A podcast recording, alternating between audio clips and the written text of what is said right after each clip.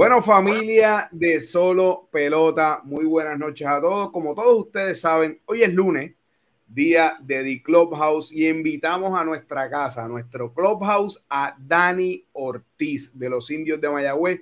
Dani, primero que todo, muchas gracias por estar con nosotros y bienvenidos a The Clubhouse. No, gracias, gracias a ustedes, es un placer y, y gracias por la entrevista. Oye, eh, llevamos tiempo, loco, por entrevistarte. Este, nos gustaría hablar un poquito de tu carrera. Sabemos que ahora mismo estás con los indios de Mayagüez, indio de la mata, eh, uno de los pilares fuertes del equipo de Liga Invernal, cuando se habla de Liga Invernal, con los indios de Mayagüez aquí en Puerto Rico.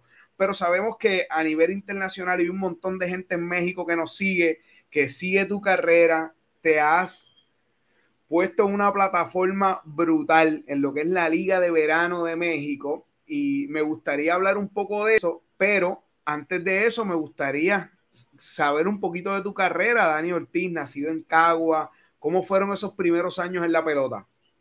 Pues mira, de verdad, este, gracias a Dios se me ha dado una carrera profesional demasiado maravillosa, de mucho éxito. Pues de verdad, eh, eh, empecé cuando firmé el 2008 con, con los mellizos de Minnesota, eh, fui cuarto round y ahí fue donde empezó la experiencia de, de, lo que fue la pelota profesional. Y ahí pues eh, tuve eh, siete años con los mellizos de Minnesota, de alta y baja, pero gracias a Dios siempre dando lo mejor. Y después de eso, pues nunca, nunca me rendí, sino que al revés, me, seguí trabajando porque lo, que todo pelotero quiere después que firma es llegar a las grandes ligas. Y así pues seguí, seguí trabajando fuerte, firmó como agencia libre con, los Piratas de Pittsburgh, juego el 2016 y todavía sigo este, luchando por ese sueño de llegar a las grandes ligas. Sigo trabajando duro sin, este, y con el paso firme de, lograr el objetivo que son las grandes ligas.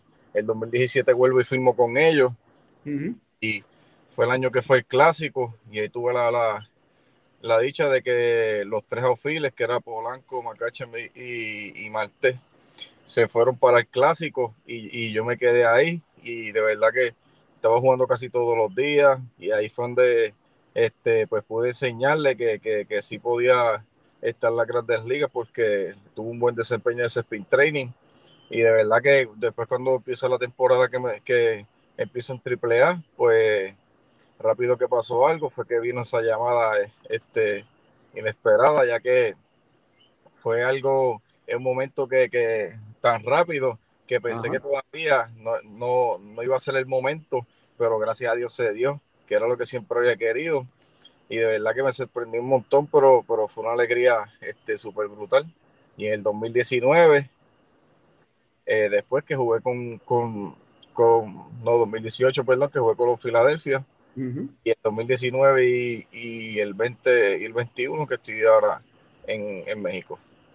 Sí, de eso te iba a hablar, este, eh, fuiste drafteado en el 2008, no fue hasta el 2017 eh, que debutaste en las grandes ligas. Sé que muchas personas piensan que, que, que esa trayectoria de peloteros es fácil qué fácil. A veces estar metido en, las ligas menores, me imagino que vienen muchos pensamientos de desánimo por la mente, de, de 20 cosas que a uno le pueden pasar. ¿Qué fue lo que te mantuvo ahí siguiendo trabajando año tras año, año tras año para lograr ese sueño? Pues mira, lo, primero que, que, que, me mantuvo siempre firme eh, era eh, de mí mismo que yo quería, ya que firmé, yo quería lograr jugar las grandes ligas porque, este, como todo pelotero, ya que fuimos profesional, lo que quieres es eh, esa meta y, ese es tu, como tu objetivo, lo más grande que pueda pasar, que es jugar las grandes ligas. Y siempre eh, por mi mente estaba, ya que cuando en el 2014, pues me caso y tengo, tengo a, mi primera hija pues ya, ya, ya fue un motivo más para, para así echarla hacia adelante y, y tenerle eh, eso en la mente de que lo voy a hacer por mí, por mi familia, que eso me, me, me, me va a tener de motivación para, para yo lograr lo que quiero. Y de verdad que, que es un factor bien importante eh, en uno, eh, lo que es la familia y, y siempre pues tenerla en la mente y, trabajar para ellos, pues de verdad que eso te sirve de mucha motivación para, para tú lograr lo que tú quieres y, y eso me ayuda un montón y yo seguía luchando por, por mis sueños y, y, por mi familia y de verdad que pues así mismo fue y gracias a Dios pues se pudo dar este pues esa meta. Bueno, se, se, cumplió el sueño, llegaste a las grandes ligas, aunque no hubo un establecimiento en lo que son el béisbol de las mayores, sí has tenido un establecimiento en la pelota de verano de México, que, que oye, es catalogada también una, un, un, gran béisbol que se juega en México. O sea, el que nos está viendo ahora mismo y no ha tenido la oportunidad de ver la pelota de verano de México, yo les recomiendo que se dé la vueltita y vea la calidad que se juega en México. La experiencia de jugar en tierras mexicanas, ¿cómo fue esa llamada del equipo de los Pericos de Puebla? Y para que la gente no sabe, Dani Ortiz ese primer año, ¿cuántos fueron? 41. 42. 42, rompiendo el récord que era 41. Eh, equipo, ¿o el 40? histórico de la, de, del, del estadio que era Camacho, había dado 39 en, en, el, en el 69. Y yo, pues ahora que en, el 19 perdí 42. Wow. ¿Cómo fue esa llamada para establecerte y, jugar en México? Pues mira, eh, ya en el 2018 terminó la temporada y se, se empezaron a poner los, los, free agents. El trabajo de los free agents pues se empezó a poner más lento en el mercado. Eh, ya estábamos en, enero y todavía no había firmado. Eh, llega febrero la Serie del Caribe, que mayormente siempre para esa fecha, pues ya uno está mayormente firmado, ya uno se está acomodando para ver para dónde va a ir. Ya yo, ya yo estaba firmado mayormente, siempre iba para Birlicán, llevaba cinco años corridos y no, no me había, este, no había llegado una oferta. Después empiezo a escuchar como que algo más o menos ahí, pero que eh, no, no era muy, muy concreta y, yo estaba inseguro de que si fuera para allá o, no. Entonces, pues, de verdad que como las firmas están poniendo bien lentas, me voy para la serie del Caribe y en la serie del Caribe, pues, con, lo, con los mismos de México. Mira, que estoy interesado en, jugar en la liga de verano, ya que no tengo trabajo, y con los muchachos entonces, ya Vida la había jugado, le estaba preguntando, que ya a David Vidal lo habían conocido allá. Y así fue que, todo sucedió cuando este, le estoy diciendo a David Vidal y algunos muchachos del mismo México que, están allá. Pues mira, este, yo voy a mencionar tu nombre, este, y nada, este, vamos a chequear a ver qué, dicen. Y ahí cuando tiene la serie del Caribe, que llega una llamada y, y después texto de, de los Pericos de Puebla, que mira, estamos interesados en ti, que queremos que vengas para acá. Este, y nada, eh, queremos que llegues temprano para que así estés con nosotros y demuestre lo, que tienes y, veremos a ver para que estés con nuestro equipo. Y, y yo, bueno, pues será, ya verán. Y así fue que todo empezó cuando llego allá a los Pericos. Por cierto que cuando llego allá son siete importados y habían 14. Y yo, wow, son siete importados, son 14, o sea, se van a quedar siete fuera.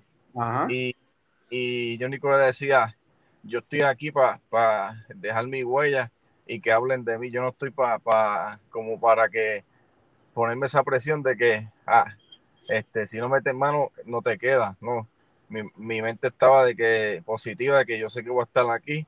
Yo le voy a mostrar a ellos lo que ellos necesitan ver en estos juegos de práctica, porque ya la pretemporada es súper larga y bueno, es un sprint como Estados Unidos y todo, de verdad que, que este, está, esa, esa liga ya es bien competitiva y está bien buena. Así fue que sucedió cuando me, me quedé en el equipo. Oye, pero comentaste algo bien interesante.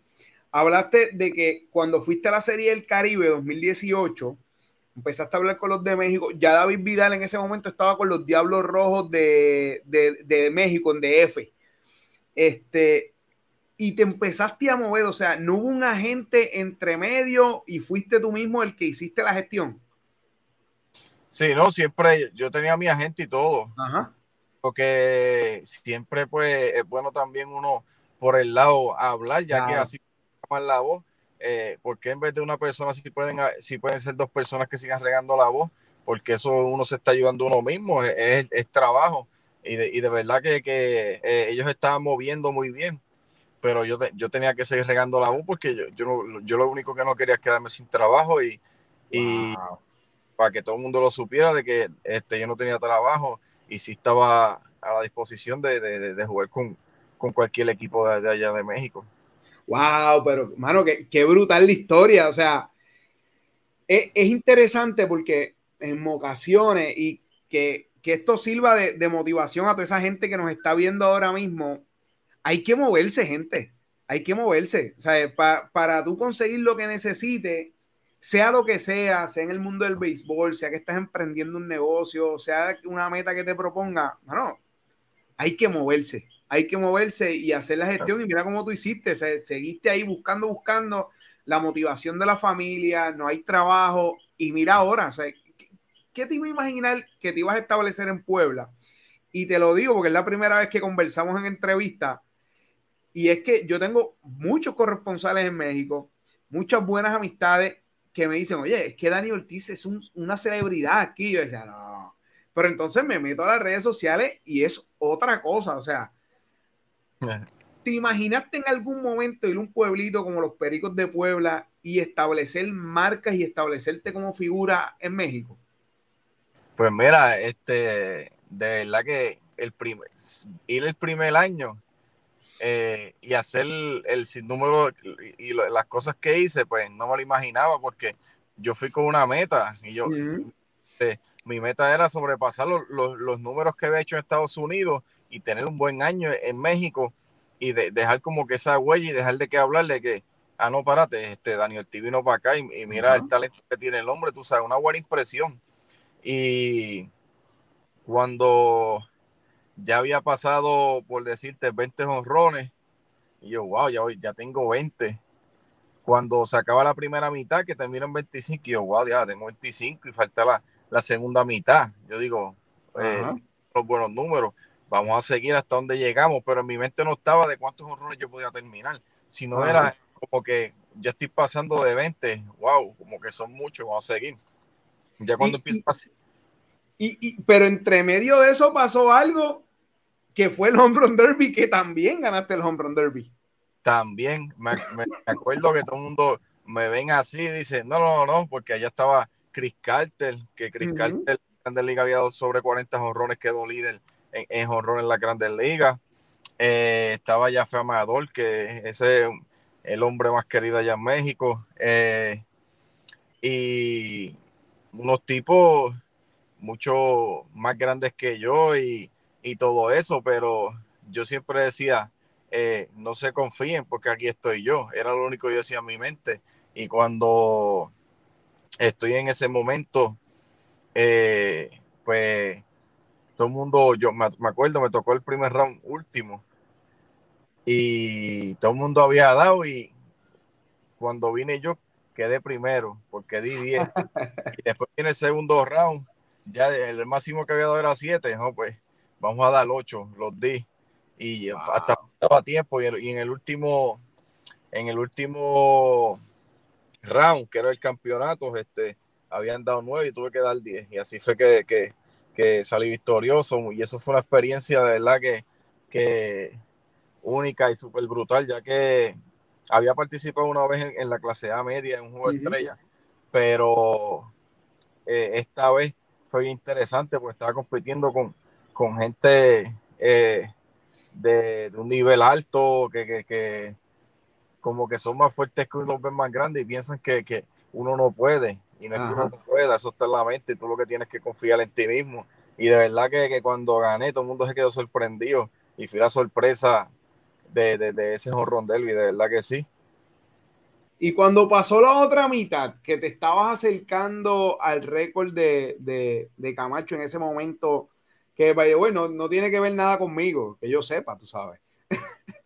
Pero en el momento que te estabas acercando a esa marca de 39 cuadrangulares, la marca histórica. Eh, ¿Cómo fue? ¿Te lo dijeron? ¿Alguien del equipo se te acercó y te dijo, mira, Dani, yo creo que esto es posible? Pues mira, yo de verdad que, eh, seguía jugando día tras día, pero no, no, en mi mente no estaba como que lo que era cuántos horrones era la marca de en ese parque histórica. Y cuando se dando los horrones, que en, una eh, escucho los comentarios diciendo se está acercando a la, a la marca de Camacho pero yo, como es mi primer año, yo, yo todavía no conocía eh, de quién era el que tenía la marca y, y, todo eso, porque es el primer año que yo estoy jugando allá. desconozco de, de, todo allá. Pues, y, y, cuando cada vez que se acercaba, este, escuchaba esos comentarios de que se, se le va a pasar la, la, la marca histórica a Camacho. Pero que nada, cuando tengo el 39, que ahí ponen que empato la marca histórica, que ahí me dicen, oye, si das uno más, este, tú pasas el récord histórico en, este parque que fue el 69. Y yo me, yo me quedo como asombrado porque yo digo, wow, una marca histórica, como que jamás yo pensé que yo fuera a llegar a esos los horrones que, que, que, llegué a dar. Y nada, pasaron dos días, no los días, dije, yo lo voy a dar aquí en la casa. Me acuerdo yo que quedaban eh, un juego más y fue de día. Y yo dije, yo aquí lo, voy a dar, lo voy a dar en la casa, pero tranquilo, como que sin presión, como que no es como que lo voy a buscar, sino mi mente estaba positiva de que aquí lo voy a dar la casa. Y ni más ni menos, vengo el, segundo turno y la saco y ahí fue donde este, todo el mundo me, me aplaudió y qué sé yo cuando voy a, a, subir a la OFIL, que ahí fue que lo mencionaron en el, eh, cuando fui a, correr para allá para la que habían pegado el tercero, que me, felicita, me felicitaban porque acababa de romper el récord histórico a, Camacho de los 39 y ahora lo tengo yo con 40. Y de verdad que está hecho súper parapelo, la gente se paró aplaudiendo a uno y uno sintiéndose orgulloso porque para ser el primer año y, ya tú logras algo histórico, porque uno se queda allí como, como haciendo historia, pues de verdad que, que este, fue algo bien chévere. Oye, y, a nivel familiar, ¿cómo se siente tu familia en este momento que, que, que te has establecido? Porque saben, los que te siguen de cerca saben que la parte familiar para ti es vital. Eh, claro. Los, hemos visto por ahí en el parque, pues, este, que, que, han ido a México, han ido a México con sus gorritas, con sus cositas. ¿Cómo es esa parte y cómo ellos se sienten que has tenido todo este éxito ahora en, en México? No, verdad, súper orgulloso, súper super orgulloso, ya que cuando estuvieron allá conmigo en la Liga de Verano, eh, bueno, en, inclusive el 2019, este, preguntaba, mire, y, tu esposa y tus niños vienen para acá, y ya cuando fueron este año eh, a la Liga de Verano, eh, mira, mira, ese es el hijo de Ortiz, ya se querían tirar fotos quería tirar fotos hasta con ella por, por ser, y que mi esposa, ¿no? Porque usted es la esposa de, de Dani Ortiz, y todo era como que allá te da un apoyo tan brutal que, que, te coge un cariño, que, que la gente te ayuda, eh, siempre está eh, como que alegre, eh, no importa cómo te fue, sino pues mañana ser otro día. Y de verdad que, que, toda esa experiencia, todos los gritos que te dan, eh, como te apoyan, todo eso, de verdad que, que este, mis mi hijos se los disfrutaron y mi esposa, ya que de verdad que allá te tratan súper brutal y, y, te dan una atención súper buena y la gente es bien amable. Y, y esa como que esa vibra que, que, que, siempre te dan, pues de verdad que, que, que es bien chévere ver, ver, los juegos allá en México y, y jugar para ellos porque puede estar el juego 8 a 0 y para ellos es como si estuviera el juego empate y, y tú vas a darle ese palo para para lograr irse al frente. Wow, wow, wow. de verdad que, que, lo había visto, todo lo que tú me cuentas, lo he visto, muchos amigos en México eh, me, me, lo decían, mira, ¿no? O sea, y, y, que tú me lo digas, yo creo que, que todo puertorriqueño se tiene que sentir orgulloso de que hay un boricua allá en México, poniendo el nombre de Puerto Rico en alto y estableciéndose. Así que yo creo que eso es, es, o sea, se, le, se, le, tiene que inflar el pecho a cualquiera. y yo creo que la gente que, no, que, que, nos esté viendo se sientan bien orgullosos de, de, de, la gesta que estás haciendo allá. Dani, y te quería este, también hablar sobre que empezaste a jugar también la liga de invierno este año con los sultanes de Monterrey. O sea, pasas de la liga de verano, te quedas en México y empiezas con los sultanes de Monterrey en esa primera fase de la, de la liga invernal, porque ellos la comenzaron el 5 de octubre. O sea que tuviste unos días jugando como un mes casi jugando allá en México. ¿Qué tal la experiencia jugando ya la pelota invernal, que es un poquito diferente a la de verano?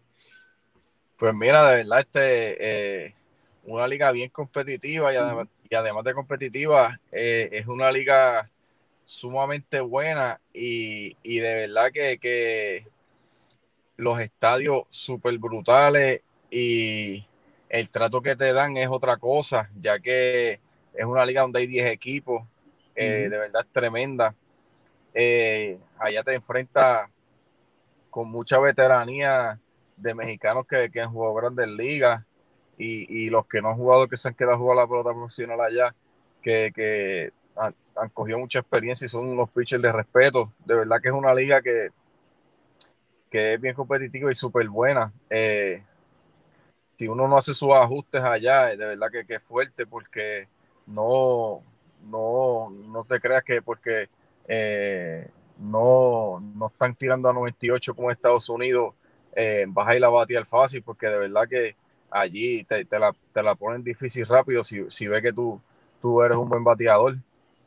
De, eh, a la, a la, al igual que tú, le, tú respetas a unos veteranos, ellos también te, te, te respetan a ti como bateador y, y, te hacen la vida imposible si tú no haces tus ajustes, pero eh, es una liga que de verdad se la recomiendo también, si le da mucha ayuda y experiencia, pero y sobre todo el trato y, y, y, y, la experiencia de tu ir allá y jugar en otro país, una liga de invierno que gracias a Dios se me dio porque hay veces que, que uno no tiene el break porque uno está jugando en su país o, o está haciendo otra cosa, no tienes permiso, pero de verdad que, que gracias a Dios este, se me dio la oportunidad y, y, y sobre todo seguí entrenando y eso y, y haciendo Ajá. buenos y ayudando al equipo allá de, de, los sultanes de Monterrey.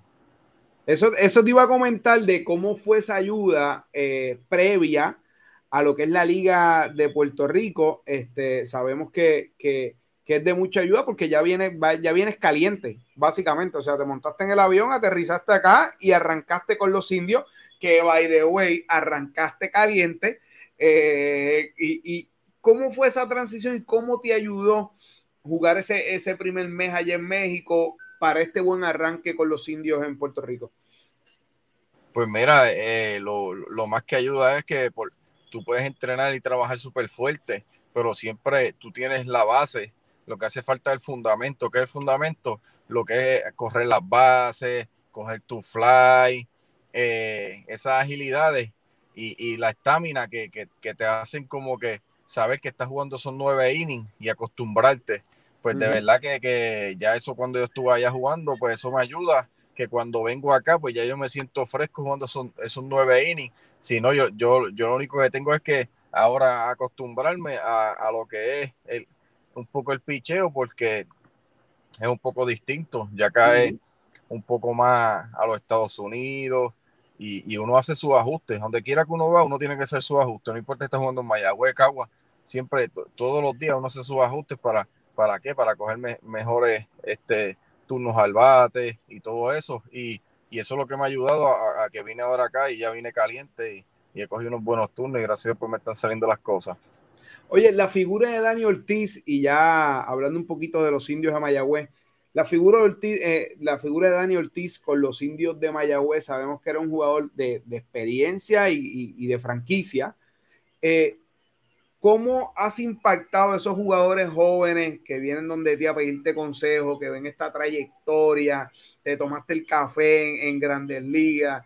¿Cómo, ¿Cómo es Dani Ortiz ahora como líder, viendo las cosas y las experiencias que has tenido?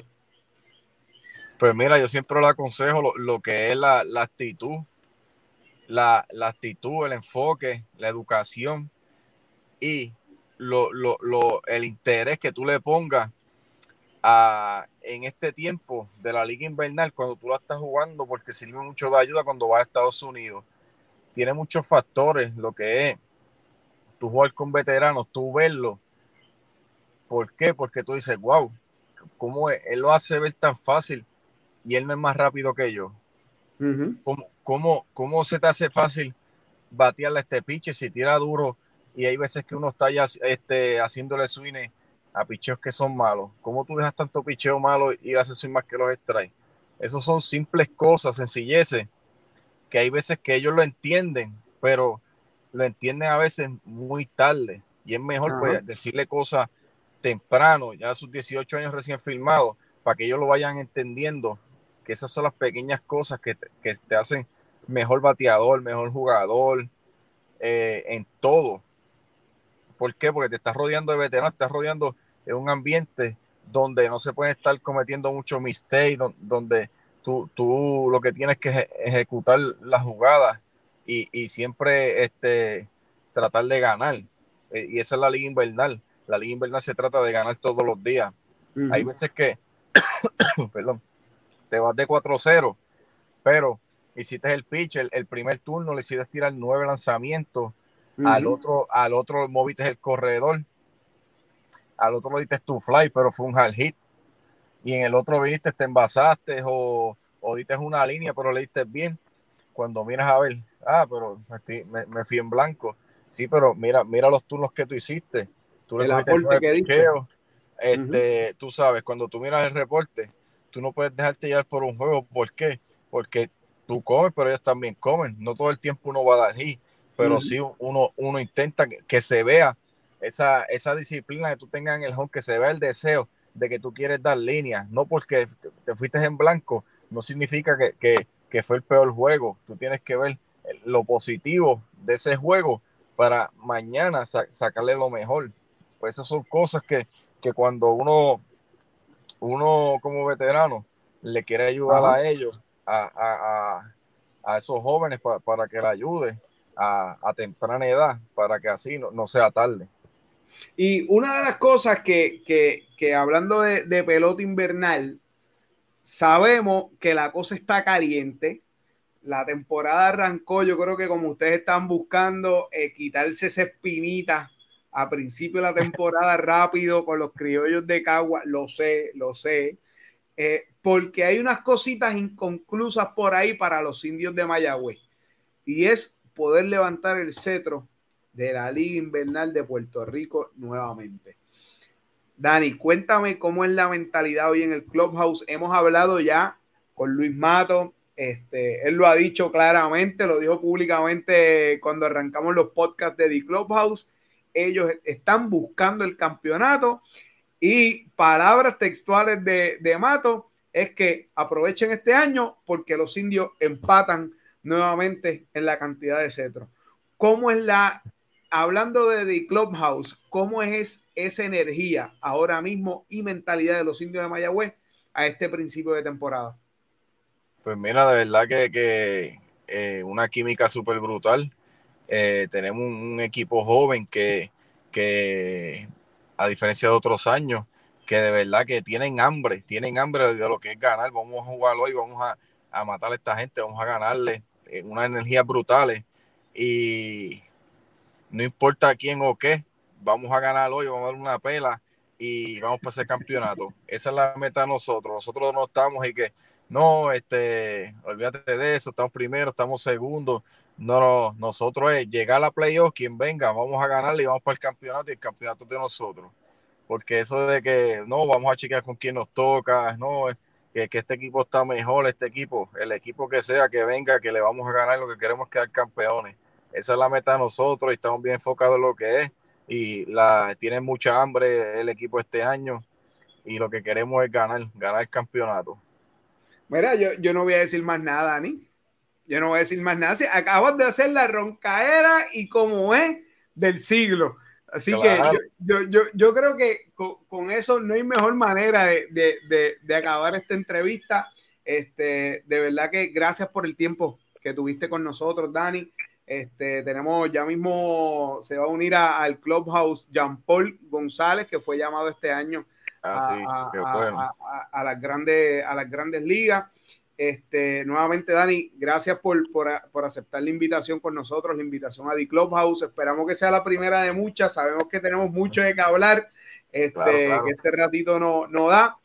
No me puedo ir sin que le dé un mensaje a todos esos niños, eh, jóvenes que están luchando por cumplir ese sueño de, de, de, llegar al béisbol profesional en cualquiera de las facetas porque yo creo que frente a nosotros y, en los que nos están viendo a través de Facebook, YouTube, pero los que nos van a escuchar en las plataformas digitales, estamos con una persona que luchó, eh, fue a Grandes Ligas y ahora se está abriendo camino en estableciéndose en el béisbol este, mexicano.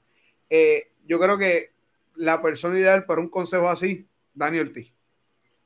Pues mira, de verdad que, que nunca pierda el enfoque eh, esto es de, alta y baja y hay veces que uno se frustra, pero eh, no importa que, esté sobre el camino, sino siempre luchar por, por, ese, por esa meta y por ese sueño que tú quieras, de verdad, porque eh, hay veces que se lo ponen difícil a uno, pero si tu, tu mente es positiva y siempre estás trabajando para eso, no, va a haber nada que, lo pueda interrumpir hasta que lo puedas lograr. siempre lo, lo, más importante es la actitud que tú le, le pongas a, lo que hace, el enfoque y siempre esa energía, intensidad y nunca dejar de luchar por ese sueño. De verdad que, es algo bien bonito, a, pesar de que uno tiene, eh, como uno dice, trabajar mucho y estar, estar cogiendo lucha, pero lo más bonito es cuando uno llega y está ahí, que de verdad que el premio vale la pena y, siempre tengan su mente positiva y, luchen por lo que quieren. Nunca se quiten, que de verdad que, este, siempre va a llegar, siempre va a llegar y, eso es lo más importante, la actitud que tú le pongas a lo que hace, que lo haga siempre con la pasión y la energía que se necesitan para, para siempre luchar por, por esa meta y ese objetivo. Y muchas gracias por la entrevista y de verdad que este y nada, siempre estamos aquí, ahí dan el tipo a jato y, y a seguir dejando que hablar. Bueno, Dani, gracias, que tengas excelente noche. Hoy es el día libre, así que disfrute ese ratito que queda de la, de, la noche libre. Nuevamente, muchas gracias, bendiciones y salud, sobre todo para ah. esta temporada 2021-2022. Claro que sí, gracias, amén. Bueno, familia, ahí teníamos con nosotros a, Dani Ortiz de los indios de Mayagüez y obviamente la fiesta continúa, esto continúa y con nosotros ahora mismo eh, acaba de entrar al Clubhouse nada más y nada menos que Jean Paul González de los Gigantes de Carolina. Buenas noches, Jean Paul, ¿me escucha? Se escucha bien bajito. Eh, vamos a ver por ahí. ¿Ahora me escucha? Más o menos. Eh, vamos a ver, vamos a ver, vamos. Se escucha bien bajito, de verdad, no, no escucho casi. A ver si soy yo. No, está todo bien. No, no tengo una bocina. Digo que no escucho. Nada, seguimos así, yo lo escucho, yo me, yo me acerco a la cámara. Ah, ahí, me escucha. Más o menos. Eh, vamos a ver, vamos a ver, uno a uno. Nada, se escucha más o menos, yo, yo lo ¿Sí? yo el esfuerzo. bueno, gente, estamos en vivo, estamos en vivo con nosotros Jean Paul González de, de los Gigantes de Carolina en The Clubhouse. Primero que todo, Jean Paul, bienvenido. Gracias por estar este ratito con nosotros. ¿Cómo estás? ¿Cuáles son las energías de John Paul en este inicio de la temporada con los gigantes de Carolina? Bueno, estamos bien, gracias a Dios. Este, con los gigantes, meter mano todos los días cuando el dirigente me dé la oportunidad es aprovechar los momentos y seguir adelante, ver, ver lo positivo. En el día de ayer estuvimos, hablamos un poquito por encima, ¿no? De, de, de lo que fue eh, tu llamada a las grandes ligas. Gente de, Puerto Rico, una de las cosas importantes de esta liga, de lo que es la pelota invernal puertorriqueña, es que hay talento de sobra. y por eso quisimos traerlo en la noche de hoy, arrancando los podcasts con los jugadores, a Jean Paul, porque tiene una historia súper interesante, donde este año, precisamente en las grandes ligas, recibió esa gran llamada con el equipo de los indios de Cleveland. Jean Paul, cuéntame un poco cómo fue esa llamada, qué, qué estabas haciendo en ese momento cuando recibiste la llamada para el equipo grande. Pues mira, en verdad estaba en el día libre. Ese día fue un día libre en las menores. Las menores todos los lunes eran libres. Y estaba relajado en el apartamento. De verdad no me lo esperaba. Eh, había visto el juego del día anterior que se había lesionado el, el catcher, que era. Para ese entonces, ¿me escucha? Sí, te escucho. Para ese entonces era Wilson Ramos, se había lesionado la rodilla y al otro día era el, día libre y me dieron la llamada el asistente del GM. Entonces me llama y me dice si había visto lo del el día anterior, que Wilson Ramos se había lesionado a la rodilla, eh, iba a estar buen tiempo afuera, el resto de la temporada afuera y me dieron la oportunidad de poder ser el backup de Hedges en Grandes Ligas. Wow. ¿Y, y, la familia, a nivel familiar, cuando recibiste esa llamada, eh, ¿me escucha? No, se fue. ¿Me escucha? Para nada. Ahora sí que no te escucho nada. Yo, te escucho bien. Vamos a ver. ¿Me escucha? Nada de nada. Eh, trata, trata de desconectar la llamada y volverla a conectar. Voy a irme y voy a volverla a ver. Dale. Bueno, gente, estas son cosas que pasan en vivo, son cosas que, pasan en vivo, así que ahí con unos pequeños problemitas técnicos. Para los que se acaban de conectar, estamos conversando con Jean Paul González. Eh, Jean Paul está jugando actualmente con la organización de eh, los indios de Cleveland. Fue llamado este, este año para la, lo que es el equipo grande de la MLB y está jugando con los gigantes de Carolina. Vamos a ver por aquí. Ahora sí me escucha. Ahora sí, ahora sí. Ahora sí. Sí. Mira, estábamos hablando sobre la reacción de tu familia. ¿Quién fue la primera persona que llamaste cuando te llamaron al equipo, al equipo grande de los indios de Cleveland? Pues el primero fue mi papá. Mi papá fue por FaceTime, estaba ocupado en ese momento eh, lo llamé, le dije que si tenía un brequecito para ayudarle la noticia, que se echara aparte, pues tenía, estaba alrededor de mucha gente. Y entonces le di la noticia y fue el primero que lloró. Yo ni lloré para el momento. Él fue el primero que derramó lágrimas y ya sabes, las emociones por todos lados. Wow, wow. Y, y eres, eres natural de Toa Alta. Este, jugaste, estuviste, fuiste drafteado directamente de la Discípulos de Cristo en el 2014, ¿correcto? Exactamente, soy de Bayamón, nacido y criado en Bayamón, vivo ah, en Toalta, pero en la colindancia de Toalta y Bayamón, pero soy de Bayamón. Ah, o sea, o sea que eh, me confirma que Toalta es el barrio de Bayamón. Yo soy de Bayamón también. Exactamente, exactamente. Andamos en el mismo sitio. ¿Cómo fue esa preparación de, de, Jean Paul antes de ser drafteado a, con el equipo de, de, Cleveland? Pues fíjate, fue un poco interesante porque estuve por todos lados en mi high school. En mi high school en décimo, estuve en la Carlos Beltrán, que ese fue un año muy interesante porque estaba 24-7 en el parte, la Beltrán, en los Raiders. Estuve en los Raiders toda mi, toda mi, todo mi high school, con los Raiders de Bayamón. Entonces en 11 me tuvimos que partir para Pittsburgh, de Filadelfia, eh, Pensilvania, por el trabajo de mi papá, que le dieron una oportunidad allá y nos tuvimos que mudar para allá por un año y después volví y ahí fue que fui a la Academia Discípulos de Cristo en, en Bayamón. Wow. Y, entonces ahí fuiste a la discípulos de Cristo. Y En, y, en ese año, ¿con quién estuviste jugando? ¿Con la misma escuela? No, con los Raiders de los Raiders, la misma ah, academia de los Raiders en Forest Hill. Ah, ok. Y de ahí fue que te draftearon. Exactamente, exactamente. Todo surgió allí. ¿Cómo fue esa experiencia para que, para que le cuentes a los jóvenes que nos están escuchando, a los niños que, que, que quieren eh, ser esa parte de, jugador profesional. ¿Cómo fue ese momento que, fuiste drafteado por los indios de Cleveland en el 2014?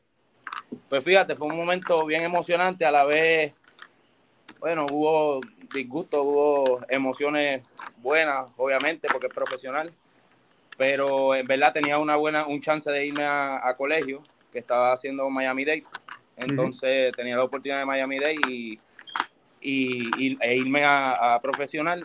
Yo estaba decidido a irme a profesional porque había sido una ronda un poquito alta en la 20. Este, pero después el equipo de los, de los indios me volvió a llamar y me, me dieron un, un nuevo contrato, una nueva oferta. Y ahí fue las las decisiones, hubieron otras decisiones, cambio de, cambio de planes y tuve que firmar, tomé la decisión de firmar con los indios de Cleveland por el segundo ofrecimiento. Y la, la, pelota invernal no es la, no es la, para los que no sepan, este, viene jugando pelota invernal desde el 2014, ¿verdad? Exactamente, desde el 2014. ¿Con qué equipos has jugado en la, en la pelota invernal? Pues el invernal he estado toda mi carrera con los gigantes de Carolina. El año pasado fue que surgió lo de la pandemia y Carolina no jugó y ahí fue que fui de refuerzo para Cagua. Pero he estado toda mi carrera en, Carolina. Wow. ¿Y cómo te ha servido la pelota invernal? Que eso es una de las cosas que nosotros siempre nos gusta resaltar. Eh, eh, esta pregunta se le hemos hecho a figuras como Bernie Williams, Jorge Posada, este, se le hicimos a Francisco Cervelli, que llegó a jugar en Venezuela, a toda la gente dominicana, este, que sabemos que esto da resultado, que la pelota invernal da resultado a, acción rápida para cuando llegan a sprint training y cuando juegan a jugar en los Estados Unidos.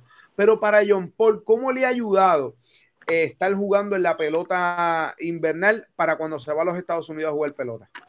Pues en verdad ha ayudado un montón, fíjate, la pelota invernal es juego por juego y desde el primer juego cuenta como si fuera playoff, porque la, la temporada es tan corta que uno se prepara como si fuera playoff desde el primer juego. Este, y eso ha cambiado muchas decisiones durante juego, allá afuera, que tú dices, esto lo voy a coger como pelota invernal, que importa cada detalle que, que pase en el juego. Eh, la pelota invernal, y más los veteranos que uno se, se, incorporan aquí, este, uno juega con gente que ha jugado 15 años, pelota, más los, más los este, coaches, que son la mayoría grandes ligas, este, y, te ayuda a desarrollarte más allá en, la, en, el terreno de juego, el terreno de juego y la preparación antes del juego. Uno aprende más a prepararse acá que allá, que uno no ve mucha gente este, veterana mientras va uno subiendo. Entonces uno acá ve todas esas diferencias de preparación, estar temprano en el parque, este, porque no te afecta en el momento, te afecta a lo largo de la, de la temporada, ¿entiendes? Y esa preparación fue una de las cosas que yo aprendí mucho aquí. Entonces, cuando voy allá, lo tomo así como si fuera la temporada corta, la preparación la hago como si fueran, este, es más preparado, tienes que estar allá porque son más juegos que aquí. Y me ayuda un montón en base personal y como en terreno del juego y afuera del juego, ¿entiendes? Oye, y lo, interesante de esto es que empiezas a jugar la pelota invernal en el 2014-2015, el mismo año que estás jugando la rookie, sabiendo que en la rookie estás enfrentándote a, muchachos de tu edad, 18, 19 años, pero acá te estás enfrentando y para la gente que eh, no sigue mucho el béisbol, o sea, te estás enfrentando con hombres y cuando es a hombres, a personas con más experiencia eh, en la liga invernal. ¿Cómo fue esos primeros años y sobre todo ese primer año que estabas enfrentándote a jugadores ya veteranos y muchos de ellos este, que jugaron y se establecieron en grandes ligas? Esa primera experiencia de, pelota invernal, ¿cómo fue para Jean Paul? Pues de verdad me, me, por eso es una de las razones de que estoy en Carolina todavía, porque me dieron la confianza desde el primer año. Este, en el clubhouse, dentro del clubhouse y en el terreno, de verdad me, han tratado como si fuera ya 20 años que hubiese estado ahí. Entonces, ya el primer año, segundo año de entrar a las cosquillitas, pero tiene uno, confía en uno mismo y uno va, entiende, a, defenderse, eh, enseñar lo que tenemos, este, y aprender en el proceso, porque uno tiene que entender que va a fallar la mayoría de las veces, y más cuando uno está empezando. Entonces, más que nada es confiar en ti y tener va a surgir bien. ¿Y cuál ha sido una de las mejores experiencias que has tenido con los gigantes de Carolina? Se fue otra vez. Eh, ¿Me escucha? No, se fue otra vez. Vamos a ver. Vamos a ver, gente, estamos, estamos en vivo y, esta, y estas cosas suceden, así que vamos a esperar por ahí que se conecte nuevamente John Paul de los Gigantes de Carolina. Estamos hablando un poquito de su, de su trayectoria, de cómo, de, cómo han sido sus años con los, con los Gigantes de Carolina y demás. Y lo que te estaba preguntando, John Paul, es ¿cuál ha sido una de las mejores experiencias que tú has tenido con, con el equipo de Carolina? Con el equipo de Carolina, bueno, eh, han sido muchas. Este, el tener alrededor este, a grandes ligas, este, como aquí, que a toda esa gente que han, que han, que han hecho un, impacto en la carrera mía, ¿entiendes? Este, más en el juego, más en el juego, más adentro del clubhouse que afuera, de verdad, porque en persona, el poder compartir todo lo que ellos piensan, eh, el poder prepararse para el juego, todas esas cosas han, han, han cambiado desde que esa gente se incorpora en, la carrera de uno, ¿entiendes? Uno, uno cambia muchas decisiones, este, hace, hace cambios que, que pueden afectar en el juego. Y de verdad, es, esa, una de las experiencias mejores es tener a esa gente alrededor como Ozzy, este, Anthony, este, ahora Selmo, este, hasta el mismo Navarreto, que aunque somos contemporáneos, uno aprende de, de esa gente que uno entiende, uno, se aprende, uno aprende de todo el mundo. Sí, y, eso mismo te quería comentar, hablando un poquito de, lo que comenzaste diciendo de, de Quique Hernández. Eh, Quique pasó por los gigantes de Carolina, este, está ahora mismo establecido como una de las figuras importantes, eh, campeón con los Dodgers, eh, está ahora mismo matando la liga con Boston. O sea que podemos decir que y romper la teoría de que aquí en Puerto Rico no juegan grandes figuras y, y que no juegan gente que va directo a las grandes ligas. Exacto. Podemos decir entonces que, que, sí, en Puerto Rico se siguen jugando y hay grandes prospectos. Bueno, te estamos hablando contigo que eres uno de ellos, pero sé que mucha gente dice que no, que si en Puerto Rico los jugadores y demás. O sea, aquí en Puerto Rico hay talento. ¿Qué tú piensas de eso a veces cuando lo lees en las redes sociales? Yo pienso que hay mucho, hay mucho. Lo que tienen es más que nada tener la oportunidad de tener la experiencia jugando.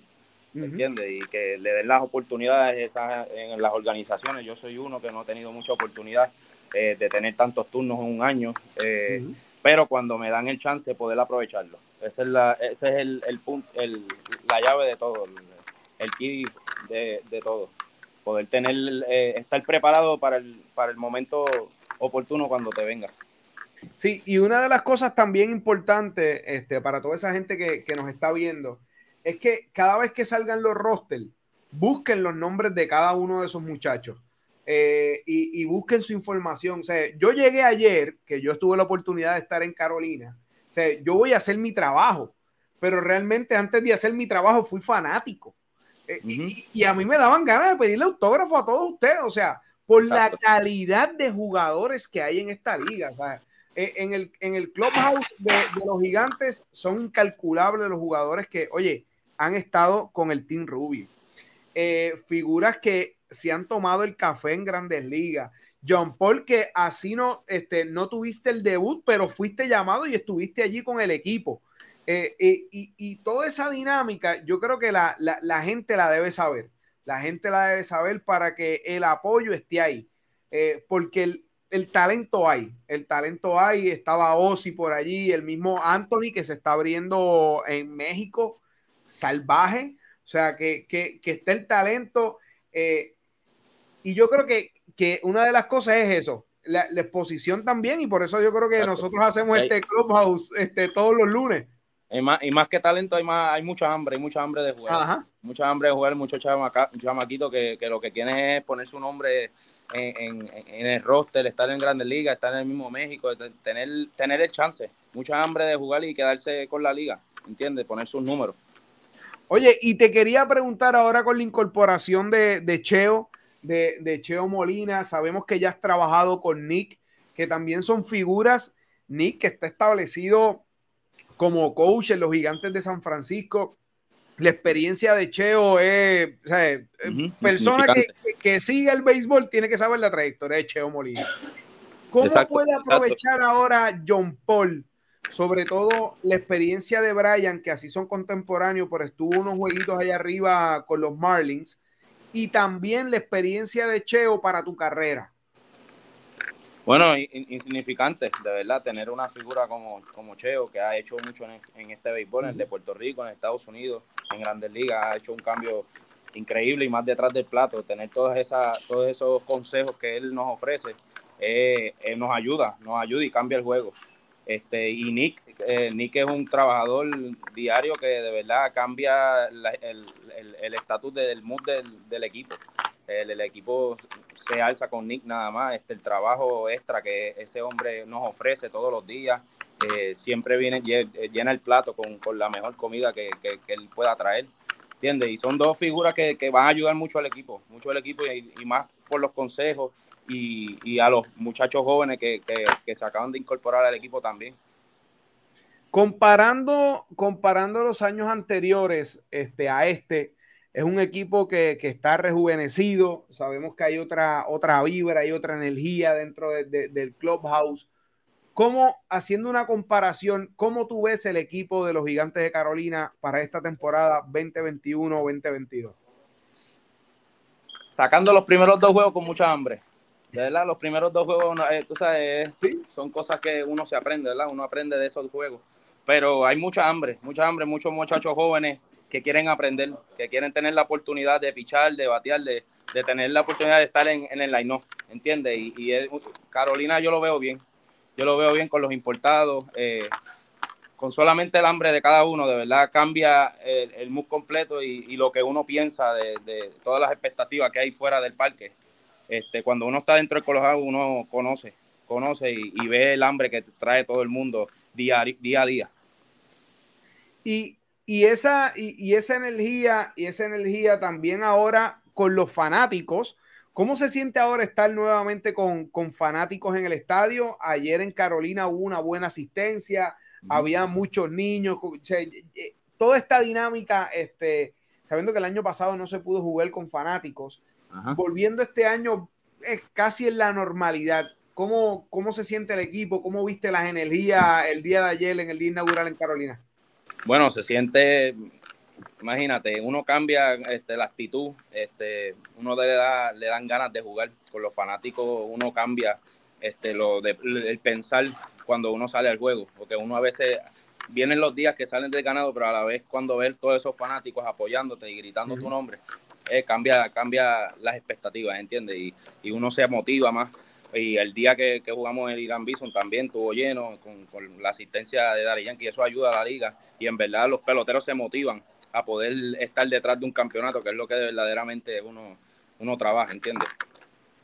¿Cuáles son las metas de, John Paul? ¿Qué está buscando John Paul trabajar este, para esta temporada invernal y las proyecciones para el año que viene en el, en el béisbol de los Estados Unidos? Bueno, eh, ahora mismo este, estamos mejor, eh, tratar de mejorar en la ofensiva, que eso es lo que siempre hemos tenido, ser mejor cada día cuando lleguemos. Este, y defensivamente coger todos los consejos que tengo de Cheo, que tengo una persona bien grande, también de Brian Navarreto y hasta el mismo Oscar Santos. Nosotros nos ayudamos mutuamente y eso es lo, la diferencia que tenemos en nuestro staff. Este, y para el año que viene poder lograr estar en Grandes Ligas otra vez y en el roster, en el roster, en donde sea, porque ahora mismo estamos a gente libre, estamos buscando dónde incorporarnos y si me dan el chance otra vez, demostrar lo que hay. Eh, y en algún momento, este, hablando de eso, que estás a gente libre, eh, ¿están las posibilidades cerradas de tal vez que venga un México, Japón, Corea, ofrecerle un Jean Paul González? ¿Está también la oportunidad de que pueda este, ver este, esos senderos también? Pues fíjate, están las posibilidades, pero mi enfoque ahora mismo es en Estados Unidos. Ahí es donde uno, el mejor béisbol está y eso es lo que uno quiere. Pero si se muestra una posibilidad de que, entiende Una, una buena oportunidad en otro lado, lo podemos considerar, sí. Sí, porque ahí tenemos el caso de, de que estaba jugando precisamente con, los cangrejeros de Santurce, que está jugando en Japón varios años y ya está establecido allá. O sea que, hay puertorriqueños que ya están este, llegando y estableciéndose en, otro, en, otro, en otros países. También el caso de Dani, que lo teníamos anteriormente establecido en, en, México. O sea, que, que esas posibilidades eh, pueden estar, pero el enfoque ahora mismo es establecerse en el béisbol de las mayores. Sí, de verdad que, ese es mi, plan ahora mismo. Y ahora que, estoy joven, estoy tratando de poder hacer lo mejor de mí para poder volver a cualquier roster y poder ayudar a un equipo a, ganar el campeonato. ¿Y cómo Jean Paul puede eh, aconsejar a esos niños? Y eso es una de las cosas que nosotros siempre este, eh, preguntamos aquí, ¿no? Porque ustedes ya han pasado por el camino ustedes han pasado por el camino, este, estuviste en la high school, eh, eh, pasaste esos años en, las ligas menores, has vivido diferentes experiencias. ¿Cuáles son los consejos que tú le puedes dar a la juventud que esté en busca de ese sueño también? Pues de verdad, este, no dejar un día atrás, aprovechar todos los días y como me aconseja mi papá siempre y, me dice, no importa lo que sea, ser mejor en lo que haga. ¿Entiendes? No importa el oficio que sea, sea pelotero, sea doctor, sea este, ingeniero, ser el mejor siempre. Y eso es uno de, los consejos que siempre me ha marcado en mi carrera. Este, no importa dónde esté, y han ido bajas, bien bajas y han ido altas. So que ese consejo nunca me quita y siempre me mantiene positivo. Y, por último, y no menos importante, para cerrar con broche de oro, mensaje a todos los fanáticos de los gigantes de Carolina bueno, que se den cita, que se den cita al parque, que vayan a apoyar al equipo, vayan a, eh, apoyar a Jean Paul González y a todos los que están allí, y yo espero que se lo disfruten. Bueno, Jean Paul, gracias por estar este rato con nosotros aquí en The Clubhouse. Esperamos que, se repita. Nos veremos en, el parque. Este, a toda la gente, a toda la gente, por favor, vayan al parque. Eh, eh, al estadio de su preferencia, al estado de su preferencia, lleven las tarjetas, lleven las bolitas, eh, lleven las camisas, que yo sé que con mucho gusto estos jugadores este, están ahí por ustedes, estos jugadores se disfrutan cada uno de los momentos que ustedes van allí, le piden un autógrafo, una foto, estos muchachos se lo disfrutan. Así que ellos están aquí por nosotros buscando establecerse en grandes ligas y nosotros queremos verlos brillar. Así mismo es, estamos dispuestos a lo que sea. Eh, cualquiera que, se asome allí, antes o después del juego, estamos a disponibilidad. Bueno, Jean Paul, gracias por estar este rato con nosotros. Esperamos tenerte en un par de semanitas en, el Clubhouse, ya hablando cómo es que está yendo la temporada. Y nos veremos esta semana en el parque. Mañana entiendo que es contra RA12. Si no Exacto, en Carolina. Ah, pues nos veremos entonces mañana en el estadio de Carolina a las 7 y 10 de la noche contra RA12. Así que, John Paul, gracias por este ratito en el día libre. Que tenga excelente noche. Gracias, Ángel. Buenas noches a todos los fanáticos. Bueno, gente, ahí teníamos a John Paul González. Gracias a todos ustedes por conectarse con nosotros aquí en The Clubhouse. Que tengan excelente noche.